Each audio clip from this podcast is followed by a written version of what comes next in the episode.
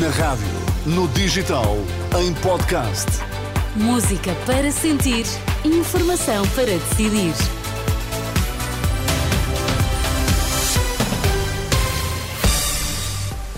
Vamos lá ficar bem informados aqui na Renascença. A edição é agora do Miguel Coelho. Boa tarde, Miguel. Olá, boa tarde, Sónia. Quais são os temas em destaque?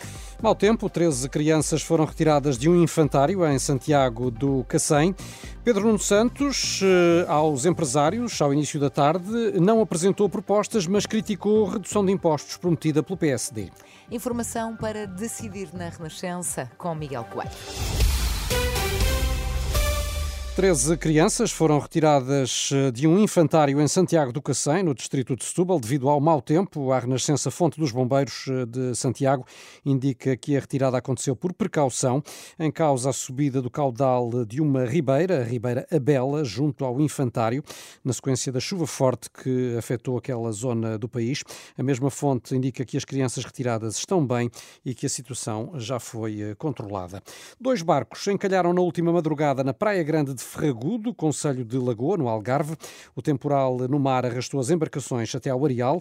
Ainda não foram retiradas, mas eh, não há perigo de voltarem ao mar com a subida das marés.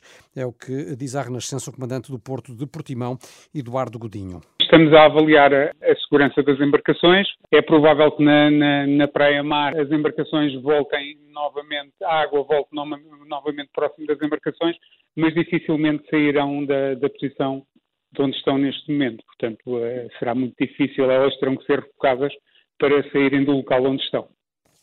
O relato do eh, capitão Eduardo Godinho, do Porto de uh, Portimão, ouvido pelo jornalista Alexandre Abrantes Neves. Não há registro de danos pessoais na sequência deste incêndio, com duas embarcações que encalharam na Praia Grande de eh, Ferragudo.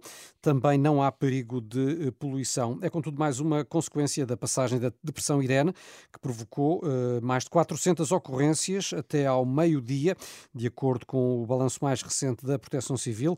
A maioria das situações foi reportada em Setúbal e também no Grande Porto, mas sem nota de especial gravidade. Há famílias com mais de 20 créditos para fazer face às despesas diárias e para pagar dívidas, segundo a DECO. São famílias que trabalham, mas eh, cujos rendimentos não acompanharam o aumento do custo de vida, por isso o recurso sucessivo ao crédito, como diz Natália Nunes. Famílias acabam por recorrer a, créditos, eh, aquilo que se chama o crédito fácil, os cartões de crédito, eh, para irem pagando, fazendo face àquilo que são as despesas do dia a dia. E, e, e este comportamento muitas vezes leva a que as famílias tenham diversos créditos, vários créditos. Eu, por exemplo, estou a olhar para uma situação em que uma família tem 23 créditos. Existem uh, dois créditos automóvel, existem uh, 16 cartões de crédito, 5 créditos pessoais. Natália Nunes, coordenador do Gabinete de Proteção Financeira da DECO, que nestas declarações à jornalista Fátima Casanova apela às famílias em dificuldades para renegociarem os créditos junto dos bancos. Apostar na economia do país é a prioridade do líder do Partido Socialista, Pedro Nuno Santos. Acredita que só assim se podem melhorar salários e a vida dos portugueses. O secretário-geral do PS foi convidado para um almoço da Confederação do Comércio de Portugal e, eh, no discurso que eh, foi aberto aos jornalistas, eh, não apresentou qualquer medida, mas disse não concordar com a prioridade do PSD que assenta na redução de impostos. Para nós, a primeira prioridade é mesmo a economia. Para nós, a primeira prioridade é mesmo conseguirmos modernizar, desenvolver a, nossa e sofisticar a nossa economia portuguesa.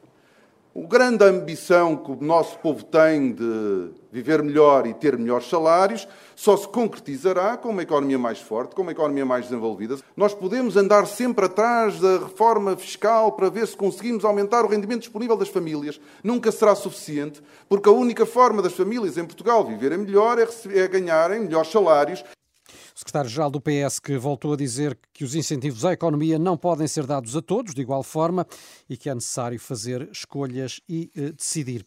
Última referência neste Jornal das Quatro para o handball, Sónia, e para dar conta de uma boa notícia, a vitória de Portugal yeah. no Europeu da Alemanha, mais uma, desta vez diante da Noruega por 37-32. Esta foi a primeira partida da seleção nacional eh, na fase principal do Europeu que decorre na Alemanha. Estamos de parabéns então. Até já, Miguel. As notícias uh, sempre atualizadas, quer no site, quer na aplicação da.